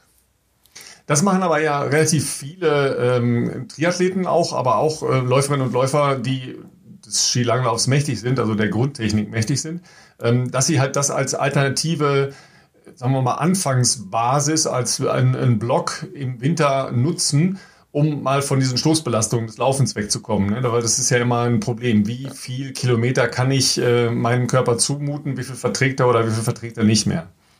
Genau, und das ist auch so ein bisschen unser Ansatz, weil wenn ich halt, ähm, also wenn das Stütz- und Bewegungssystem einfach müde ist, dann kann ich halt auch kein qualitativ hochwertiges Programm mehr laufen. Deswegen versuche ich halt ähm, mit den Kilometern im Laufen noch nicht zu hoch zu gehen um dann halt ähm, die Einheiten, die ich halt dann mache, seien es 2000er, seien es 3000er oder ein 400er Programm, halt dann wirklich mit einem guten Laufgefühl zu laufen und mich da halt nicht schon lang zu schleppen, weil ich eigentlich von den ganzen Laufkilometern im Stütz- und Bewegungssystem schon so ermüdet bin. Und da ist es für mich persönlich halt sehr hilfreich, ähm, auf alternative Bewegungsformen auch zurückzugreifen. Also Philipp, Tests machen. Deine Uhr kann das doch, oder? Also meine kann Ja, meine, ähm, absolut. Meine also mein, meine, dieselbe Uhr. Ich wollte gerade sagen, du hast doch auch, äh, soweit ich weiß, äh, Reifen ja, ja. im Polar, soweit ich da informiert bin. Ja, sollte ich äh, wohl auch äh, regelmäßiger machen. Ja, ich denke wirklich, das ist eine gute Chance, weil wenn man sich überlegt, ich meine, viele fangen an und meisten morgens CK oder Harnstoff, weiß man ja auch, ist bei den Fußballern so, oder es ist in den Trainingslagern mhm. so, wo äh, das IAT mitfährt. Ähm, da steht natürlich auch immer ein sehr großer Aufwand dahinter, um halt dann einen Blutwert morgens zu bekommen. Ähm, der Zeitaufwand ist da um einiges größer als halt diese vier Minuten mit so einem Test, auch wenn es halt vier Minuten ja. sind. Aber es sind halt einfach vier Minuten, die einem ja viel geben können, weil es ist so ein bisschen so, ich habe vielleicht ganz viele externe Belastungsparameter, die ich messen kann. Ich kann messen, wie viel Wochenkilometer bin ich gelaufen, wie viele Stunden habe ich trainiert, ähm, äh, welche Wattzahlen bin ich gefahren, aber so ein Feedback zu haben, das aus meinem Körper herauskommt, also eine, so eine interne, ähm, ein internes Feedback zu kriegen, dafür ist halt ähm, die HRV, glaube ich, ein Parameter, der halt sehr wertvoll ist. Ihr beide ähm, habt ja logischerweise dann die Pulsuhr unterwegs auch äh, dabei. Ich versuche mich davon zu lösen, äh, überhaupt da drauf zu gucken, weil ein Herzschlag ja äh, eben auch stark davon abhängig ist, habe ich jetzt Gegenwind oder nicht Gegenwind, äh, wie viel habe ich getrunken, wie viel habe ich geschlafen vorher und so weiter. Das sind ja alles äh, wichtige Parameter. Und wenn man wie die meisten Leute halt auch noch arbeiten muss, vielleicht noch äh, Familie und ähm, dann vielleicht nicht so gut geschlafen hat und es äh, war der Geburtstag gestern, dann brauche ich gar nicht erst drauf zu gucken, ne, weil es ist dann höher, aber ich kann ja trotzdem Training machen. Ähm, wie, wie viel orientiert ihr euch wirklich an, an einem Herzschlag oder ähm, sagt ihr, nee, ich gucke auf mein Tempo und ähm, auf mein Körpergefühl? Äh, ich weiß nicht, ob es uns Philipp und ich denken beide angestrengt nach. Ich denke, also bei mir ist es halt so ein bisschen so, dass ich tatsächlich äh, mit der Pulsuhr am Handgelenk groß geworden bin und ähm, mit der Uhr, also über den, und den Herzogensgurt halt schon getragen habe, da gab es noch gar keine GPS-Aufzeichnung. Also da konnte ich meine Geschwindigkeit während des Laufens immer gar nicht sehen und ähm, habe dort eigentlich immer alles nach Herzsequenz gesteuert. Also die Herzsequenz war eigentlich meine erste Steuerungsgröße, also Herzsequenz und Zeit halt sozusagen. Aber da konnte ich die Geschwindigkeit noch gar nicht so sehen. Und dementsprechend bin ich, glaube ich, bisschen anders als viele andere Läufer, die mehr auf die Geschwindigkeit gucken, sondern ich gucke tatsächlich unterwegs eher mehr auf meine Herzfrequenz als auf die Geschwindigkeit. Also oft gibt mir das halt ein gutes Gefühl, wenn ich weiß, ähm, auf dem Trainingsplan steht ein bestimmter Pulsbereich und ähm, jetzt ist mir ziemlich egal, in Anführungsstrichen, ob jetzt Gegenwind ist oder Rückenwind. Also da brauche ich mich jetzt nicht drüber aufregen, dass jetzt schon wieder dieser Gegenwind hier ist. Weil, weil du ähm, guckst nur auf die Herzfrequenz genau, und nicht dann, auf, dann, auf dein ähm, Tempo. Mhm. Sozusagen beruhigt sein kann, dass ich mich ja eigentlich im richtigen Bereich, Bereich anstrenge. Aber auf der anderen Seite, klar, gibt es aber auch Einheiten, ähm, wo ich eine bestimmte Pace erreichen muss, jetzt auf der Bahn, zum Beispiel bei Intervallen oder so. Oder auch, ähm, dann gucke ich natürlich auf die Pace, aber bei ja, bei einem, normalerweise bei einer Dauermethode oder beim TDL auch ähm, schaue ich komplett auf die Herzfrequenz.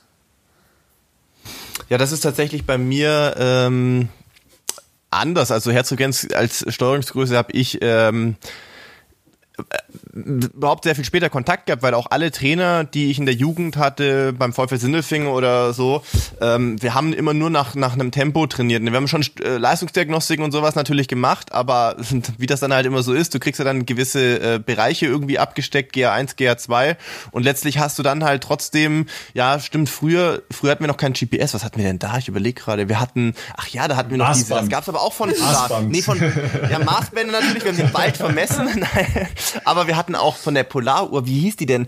Polar irgendwas 800 RS 800, RS 800 ist auf jeden Fall eine, ja, eine die hatte so einen, so einen, so einen, die hatte so einen äh, Pod, so einen Fußpod ähm, den man kalibrieren konnte, zum Beispiel auf der Bahn oder sowas. Äh, und, und das sollte dann so grob, glaube ich, äh, irgendwie da durch die Schrittlänge und keine Ahnung, irgendwie messen, wie weit du rennst und so. Also mit dem hat man das ein bisschen geguckt, aber ähm, nee, wir haben sonst eigentlich immer nach Geschwindigkeit trainiert, was natürlich tatsächlich eigentlich nicht so genau ist, logischerweise, weil da ja dann, wenn du sagst, das ist ja genau der Punkt, was Ralf vorher angesprochen hatte, wenn du sagst, du gehst nach Tempo und sagen wir mal, du hast einen äh, mittlerer Dauerlauf, ist irgendwo, sagen wir mal 3,45 oder 4 Minuten, ist ja egal aber die äußeren Einflussfaktoren sind halt an dem Tag nicht so cool, weil halt Regen, Wind, keine Ahnung, und du versuchst trotzdem vier Minuten zu laufen, dann ist ja die Belastung logischerweise an dem Tag höher, als äh, wenn du sagst, okay, mein Pulsbereich ist halt 140, sollte ich heute laufen und das kannst ja dem Wetter logischerweise dann auch anpassen. Ähm, und äh, ja, also ich bin eigentlich tatsächlich nur am gucken äh, in, in Kenia primär oder wenn ich halt irgendwo in der Höhe trainiere, äh, wo ich das wirklich auch äh, bewusst mitnehme, weil da natürlich ähm, die Geschwindigkeiten langsamer sind, aber da man ja trotzdem schauen möchte, dass man in den gleichen ähm, Bereichen irgendwie trainiert und bleibt. Ähm, genau, in der Höhe ist auf jeden ja. Fall auch sehr hilfreich und natürlich äh, muss man dazu sagen, also ich meine, ich habe ja davor auch äh, in Köln und in Bochum gewohnt, da war alles flach. Äh, hier ist es immer, mhm. in Kassel ist es hügeliger. Dementsprechend mhm. weißt du ja mhm. selber, bei profilierten Gelände, da ist halt auch nochmal die Herzfrequenz einfacher drauf zu schauen, weil einfach es gibt kaum Strecken außer am Fluss in Kassel, wo es flach ist, sonst geht's immer hoch und runter und äh, dann hilft's mir halt wenig, wenn ich sage, ich möchte jetzt 4-0 laufen, weil das ist, Ja, ja. ähm, dem muss man halt dem Profil anpassen, so wie es ja auch in Kenia ständig hoch und runter geht. Also ich will jetzt nicht Kassel und Kenia vergleichen, aber ja. Sehr ähnlich, sehr ähnlich. Kassel wird auch nur Ugali gegessen. Also es gibt ja noch äh, etwas ältere Menschen, ja, ähm, die kennen die Zeiten noch, als es kein Facebook gab, Ralf, kein, Ralf ist früher nach Sonnenuhr gelaufen. ein iPhone gab, ja. Da hast du eine Uhr gehabt, da wurde die Uhrzeit angezeigt. Ja, und du hattest, So eine, Casio, du hattest eine grobe Vorstellung, wie lang deine Hausrunde war. Ja, und Ja, dann hast du okay. geguckt, wie lange du gebraucht hast, um einmal rumzulaufen. Und dann hast du überlegt, ob das äh, jetzt passt oder nicht passt. Ja? Also, war, also tatsächlich war das ja anders. Was daran spannend ist, ist, es haben ja die Durchschnittszeiten in den großen Marathonwettbewerben in den letzten äh, 20 Jahren stark abgenommen. Ja, weil zwar insgesamt ja sehr viel mehr Leute laufen, aber jetzt nicht so viel mehr wie zum Beispiel in den 80er Jahren. Aber es laufen äh, viel mehr Leute nach eigenem Training, nach äh, virtuellen Plänen oder nach einem Buch, das sie sich gekauft haben und nicht mehr in Laufgruppen, wo tendenziell äh, qualitativ ähm, Training stattgefunden hat. Ja, also man hat dann auch viele ähm, der längeren oder lockeren Einheiten vielleicht alleine gemacht oder in kleineren Gruppen gemacht, aber man hat dann eben auch wirklich intensives Intervalltraining oder sowas in Gruppen gemacht, in Laufgruppen gemacht. Ja. Und das ist schon, finde ich, eine sehr spannende Entwicklung. Wir sind äh, komplett technologisiert und äh, können inzwischen äh, alles mit diesen kleinen Dingern an unserem Handgelenk messen. Aber die, die allgemeine Leistungsfähigkeit geht eher runter, weil das Training gar nicht unbedingt besser wird. Ja? Da stellt sich mir die Frage, äh, wo ist der Fehler? Ja, wo, wo ist der Fehler im System? Ja, also wo passiert äh, die Abweichung von dem 80-20-Training? Ja, das, äh, das ist halt für mich die Frage, ja, bei den allermeisten Leuten. Ja, weiß ich jetzt auch Boah, das keine eine- Antwort drauf, genau. Ähm, Das ist eine gute Frage, ja. Das geht weit, Gefühl, glaube ich. Dass Also. es vielleicht daran zu, mit zu tun hat, so ein bisschen bei den Marathonveranstaltungen, dass viele halt gerne Marathon als positives Erlebnis erleben Als wollen, Event ne- genau, wahrnehmen und, wollen, genau. Ähm, Marathon dorthin reisen möchten und einfach finishen möchten und ähm, unterwegs was Tolles erleben, ähm, die ganzen Getränkestände mitnehmen und da ist mal Musik und ja, haben vielleicht gar nicht so dieses, diesen Wettkampfgedanken unbedingt mehr im Marathon. Aber Ja, ich wobei weiß wir es haben, nicht. wir haben zuletzt äh, so, so, so, eine, so einen Ausflug in diese Richtung äh, der Deutung gemacht. Da haben wir schon äh, eine Menge Rückmeldungen bekommen, wo Leute gesagt Oh ja. haben, ey, äh, wir, wir laufen nicht vier Minuten, ja, aber wir gucken alle auf unsere Bestzeiten und wir schauen schon auf unsere Zeiten. Stimmt, da haben wir ein, Und, ein zwei Mails äh, bekommen. Ich meine, erinnert euch, äh, wie viele Leute, und das ist ja im Prinzip auch ein richtiger Ansatz, sich an äh, den Ballonen orientieren, die entsprechende äh, Durchschnittsgeschwindigkeiten vorgeben. Ja, also da sind ja sehr viel mehr Leute, die sich dann halt an 5,30, 6 Minuten, 6,30 orientieren, weil das eben in ihrem PB-Bereich ist und ihr Leistungsbereich ist. Also da bin ich noch nicht so sicher, ob das jetzt wirklich äh, diese Orientierung ist, weil der, der Rückgang der durchschnittlichen Geschwindigkeit, den gibt es auch im, äh, im 20er-Schnitt. Also 20er-Schnitt ganz vorne, den, da gibt's den auch. Ja, also es ist Ach, ja, das okay. ist nicht nur so, dass es jetzt in der Masse der 20.000 ist, die vielleicht in Berlin jedes Jahr gelaufen sind, sondern es gibt halt auch die Reduktion dahinter. Ja, weil äh, hinter euch Gottgleichen ähm, gibt's halt eine relativ kleine Mittelschicht, sage ich mal, in dem Bereich, jetzt nehmen wir mal äh, Männermarathon vielleicht so ab 220 bis 240 und Frauen äh, zwischen 240 und drei Stunden. Das ist eine sehr, sehr kleine Decke, die da stattfindet. Ja, und da waren halt früher einfach mehr Menschen, die da gelaufen sind. Also mein äh, Bauchgefühl, das wäre jetzt ganz nah bei dem, was Laura gesagt hat. Also, dass das vielleicht der, ja, weiß ich nicht, der Eventcharakter solcher Veranstaltungen und der Erlebnisfaktor ähm, in Kombination mit einem wie auch immer, vielleicht Städtetrip oder so, dass das äh, einer der Gründe vielleicht wäre, dass im Durchschnitt die Zeiten über die Jahre langsamer geworden sind. Aber du hast natürlich recht. Ähm, ich erinnere mich auch an ein, zwei Mails. Also das sollte auch nicht so verstanden werden, dass wir irgendeine Art von ab einer gewissen äh, Zeit das irgendwo anders bewerten. Natürlich wissen wir auch, dass Leute äh, das Ziel haben, ähm, was weiß ich, vier Stunden zu brechen oder wegen mir fünf Stunden zu brechen. Das hat ja alles auch seine komplette Berechtigung. Es hat ja auch absolut seine Berechtigung, äh, wenn jemand sagt, ich möchte halt auch mal nicht auf Zeit laufen, sondern ich möchte das, ich möchte 42 Kilometer laufen, ich möchte aber das auch genießen, ich möchte eine geile Zeit haben, während ich das mache und, äh, und alle Cheering Points äh, auskosten. Auch das ist in Ordnung. Aber du hast natürlich recht, Ralf. Ich glaube auch, äh, wir kriegen ja auch immer mal wieder so Nachrichten oder ich auf Instagram, weiß nicht, Laura wahrscheinlich auch, wo Leute fragen, ob man da einen Trainingsplan schreiben könnte. Und da geht es natürlich dann auch teilweise ja gar nicht um wie du schon gerade sagtest, den Bereich 20, 30 oder wie auch immer 40, sondern tatsächlich ja auch darum 3, 30, 4 Stunden oder sowas.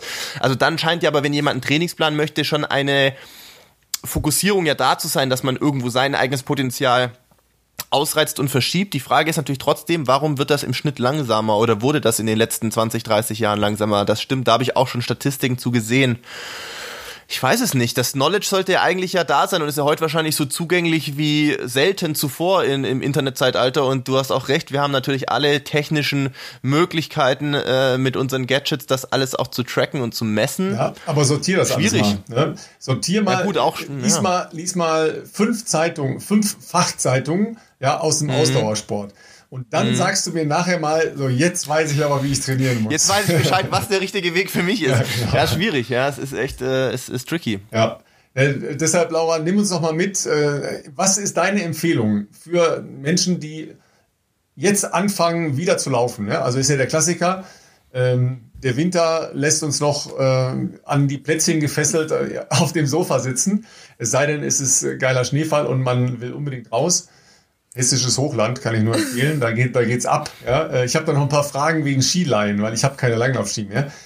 Ähm, was würdest du empfehlen? Wie gehe ich mit einer mit einer Herzratenvariabilität vernünftig an, äh, an, an einen Einstieg in, äh, in ein bisschen ähm, ambitionierteres Lauftraining?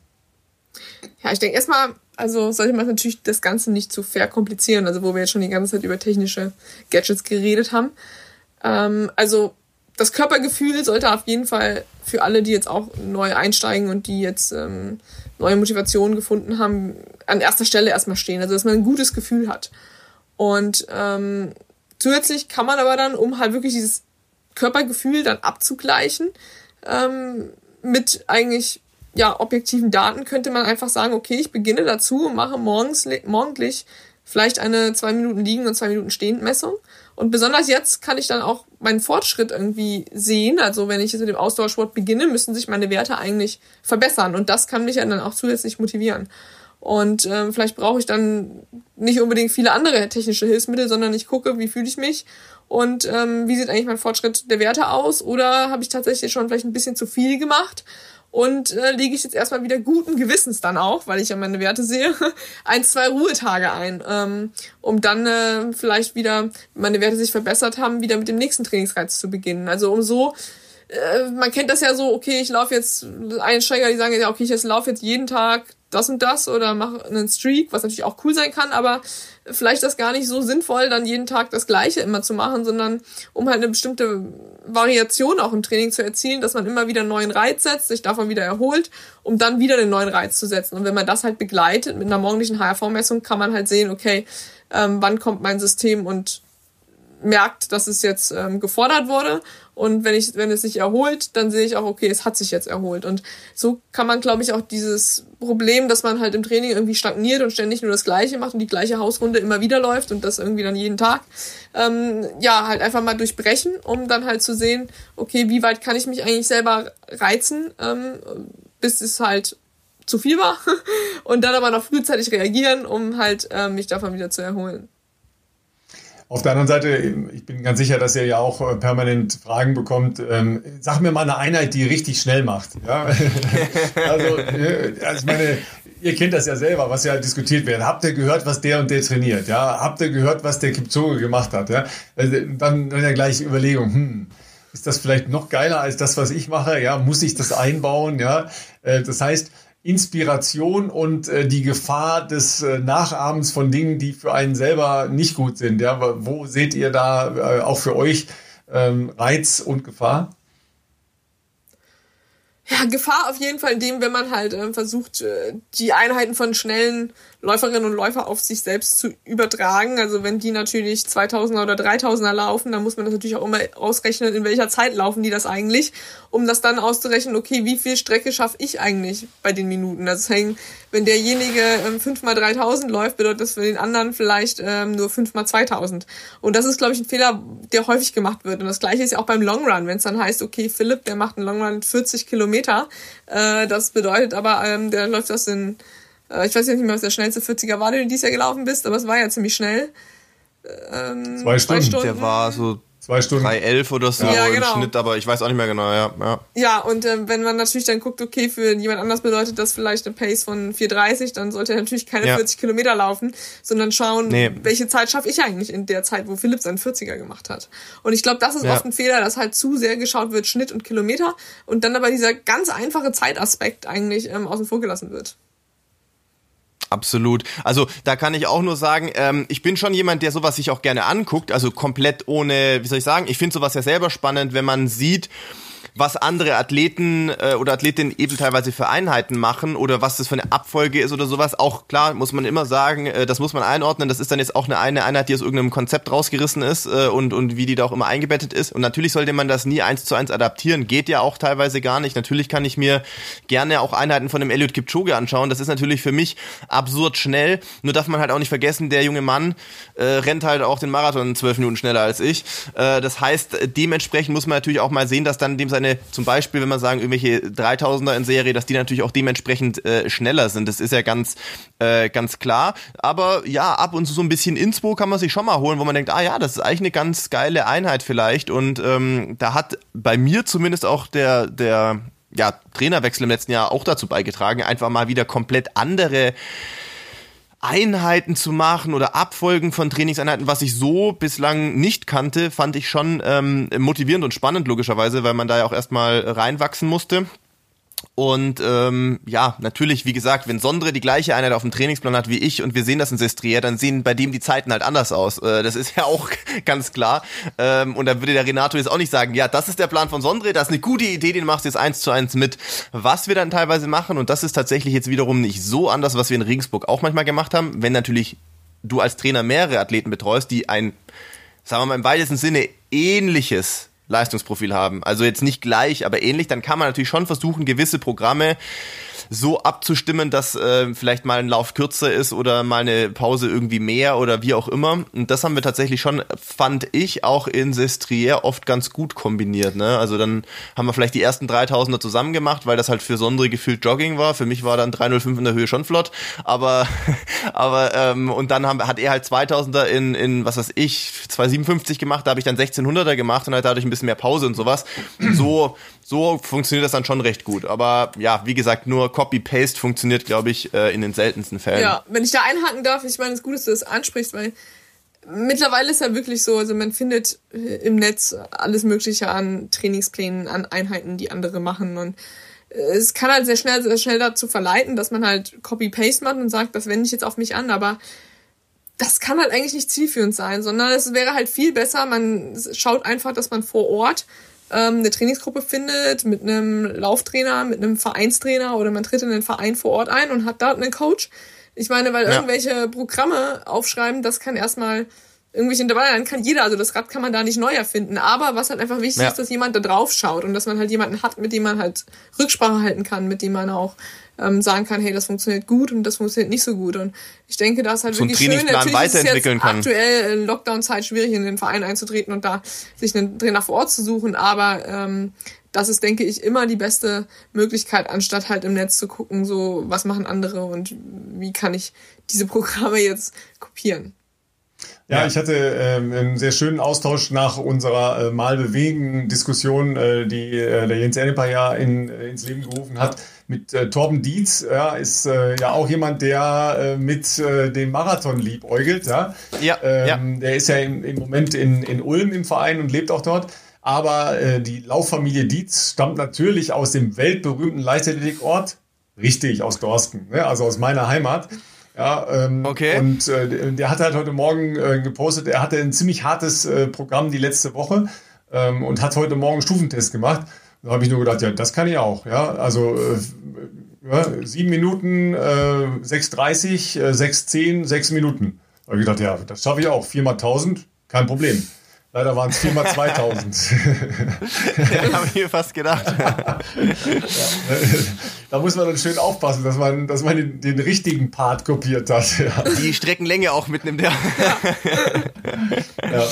Da gibt es ja noch, äh, Laura, das, äh, das wirst du ja kennen, also äh, sagen wir mal, so viele Menschen ähm, im Wald oder in Regensburg laufen jetzt nicht unbedingt schneller als Philipp, aber ähm, wenn, wenn du so laufen gehst und eine lange Grundlageneinheit äh, hast, wie viel ähm, übermotivierte Männer versuchen dann doch noch an dir vorbeizurennen?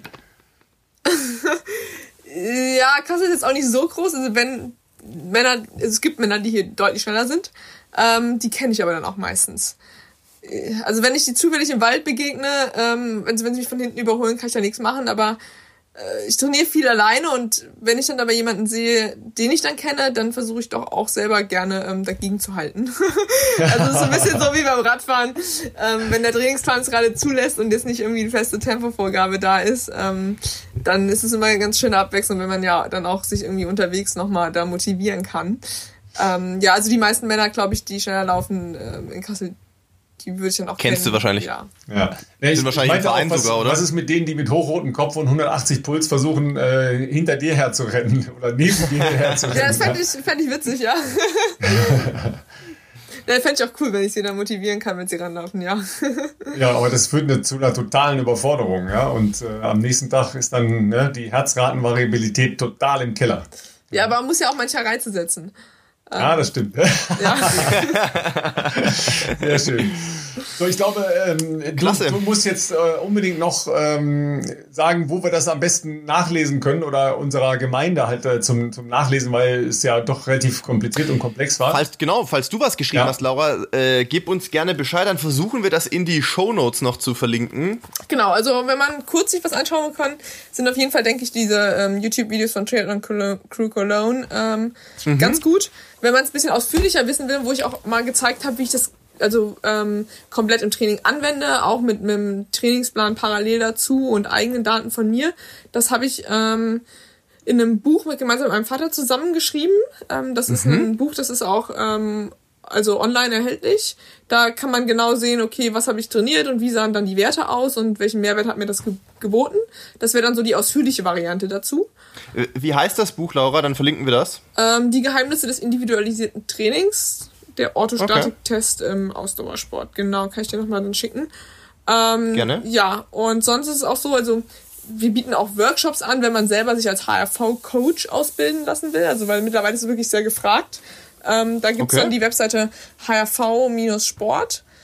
Ähm, die kannst du mhm. auch nochmal verlinken. Also dann, wenn man sagt, okay, ich bin Trainer und möchte vielleicht einfach mal lernen, wie ich meine Athleten mit der HV betreuen kann und nutze vielleicht zum Beispiel auch bei Polar ähm, die Trainerfunktion, wo man ja mehrere Athleten hat, die dann auch den orthostatischen Test genau. zum Beispiel durchführen. Und wie kann ich das eigentlich anwenden? Also für so jemanden ist es auch ganz hilfreich.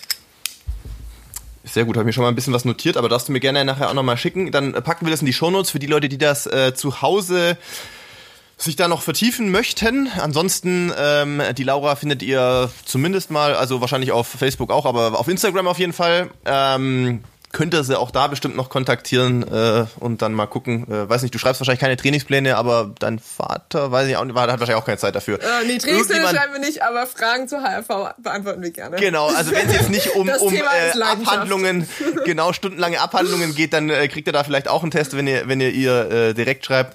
Und ja, nee, ansonsten hat uns natürlich wie immer sehr gefreut, dass du dir die Zeit genommen hast. Und ähm, ja, immer wieder gerne. Du bist fast schon Stammgast, kann man sagen. Aber auch, weil du natürlich immer sehr äh, gute Insights hier auch äh, weitergeben kannst. Das freut uns natürlich. Vor allen Dingen jetzt ähm, auch noch ähm, die Ski- und Rodellage äh, rund um Kassel. Ja, das ist natürlich auch ein sehr, sehr wesentlicher Parameter für die Freizeitgestaltung, die rare Freizeitgestaltung, ja. die man hat. Ja, laufen ja. kann man und Skilanglauf äh, nicht nach Willingen fahren, nicht nach Winterberg fahren, ja, aber nach Kassel es gibt, fahren. Ja, es nee, gibt nee. ja. Nee, nee. Das sind meine Laufstrecken hier davon.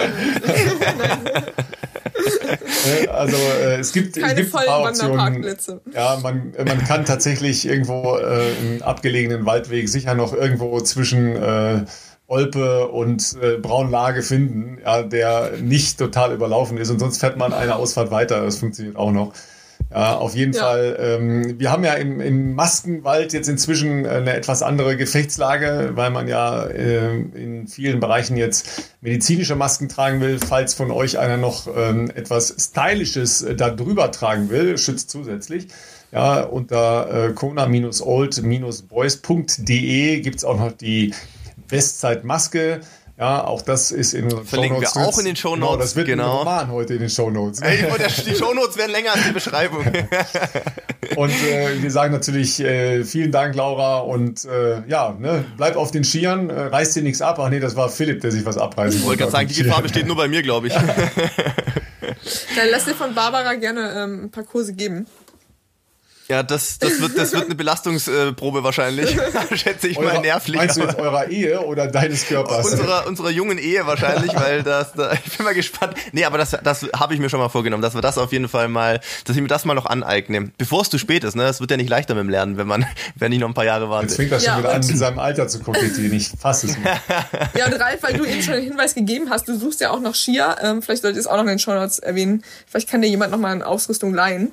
Dann kannst du gucken, bei dir sind bestimmt auch ein paar Wege, ähm, wo du mal dann die Skier anlegen kannst. Ja, aber das ist natürlich mit dem Schnee rund um Köln eine ganz andere Gefechtslage. Ja, Alpha hat immer nur 20 Grad in Köln, da gibt's keinen Schnee. Das ist, das ist nämlich genau der Punkt. Ja, wir hatten heute 7 Grad und äh, Dauerregen. Ja, also ja. klassisches, richtig, kurz, Kurzwetter. Also kurz, kurz gelaufen.